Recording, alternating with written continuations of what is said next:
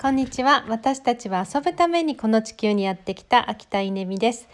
えー、っと先ほどからですね Zoom 始めましたウェブ出版の88ページ89ページの補足をしているんですけれども、えー、続いて3番開催過去スタート時刻長さ開催頻度にも工夫とあります、えー、これもすごく大事なことで、えーと、イベントなんかを企画する時に今までだったら対面だったら、えーと、夜7時からとかですねあの企画してたんだと思うんですよね、えー、演劇なんかもそうですよね。7時スタートってよくありますよね。あれってどうしてかっていうと会社帰りに立ち寄ってくださいという、まあ、そういう設定ですね。でセミナーとかその演劇の鑑賞とかを終えて、まあ、そのままあの飲み会に行くっていうパターンがあるんだと思うんですけれども、えーと、これがですねオンラインで自宅ビジネスが広がるとどうなるかっていうと、えー、みんな自宅でご飯を食べるようになりますよね。でそうするとだいたい6時ぐらいから支度が始まって7時ぐらいから食事になっちゃうんですよね。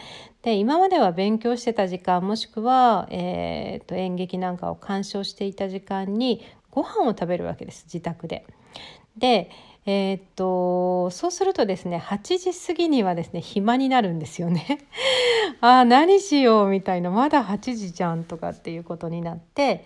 そしてそこから、えー、何か勉強しましょうとか、えー、何か映画でも一本見ましょうっていう話になって、えー、なるので、えーと、つまりですね、え、設定時刻は21時からっていうのがベストです。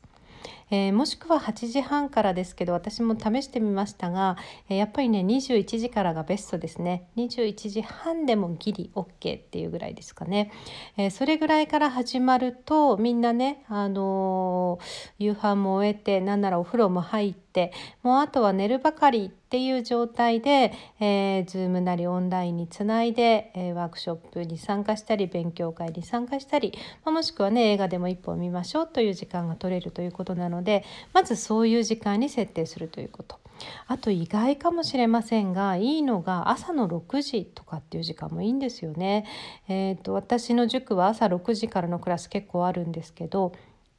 うん、出勤前だったり土日の朝6時だったり、えー、まあ、講師が朝弱い人の場合は辛いかもしれませんが、えー、と意外にですねその時間あの子供が起きてくる前で、えー、一人時間を取ってるのでありがたいですっていう声も聞きます。というあのリアルだったらありえないですよね朝6時からのセミナーとかありえないと思うんですけど、まあ、そういうせそういう時間が実は逆にいいということ。えー、そしてあと開催頻度なんですけどこれもリアルの場合は1日集まると6時間拘束してですね結構詰め込むっていうことがあると思うんですけどオンラインはそうではなくて、えー、90分を4回に分けて6時間分を伝えるっていうことですね。この4回に分けられるっていうのがとってもいいですよね。あの人はですね6時間ぶっ続けで話を聞くといい話だったって終わっちゃうんですよね。つまり、えー、最初の90分以上のことはもう溢れて入ってないってことが起こります。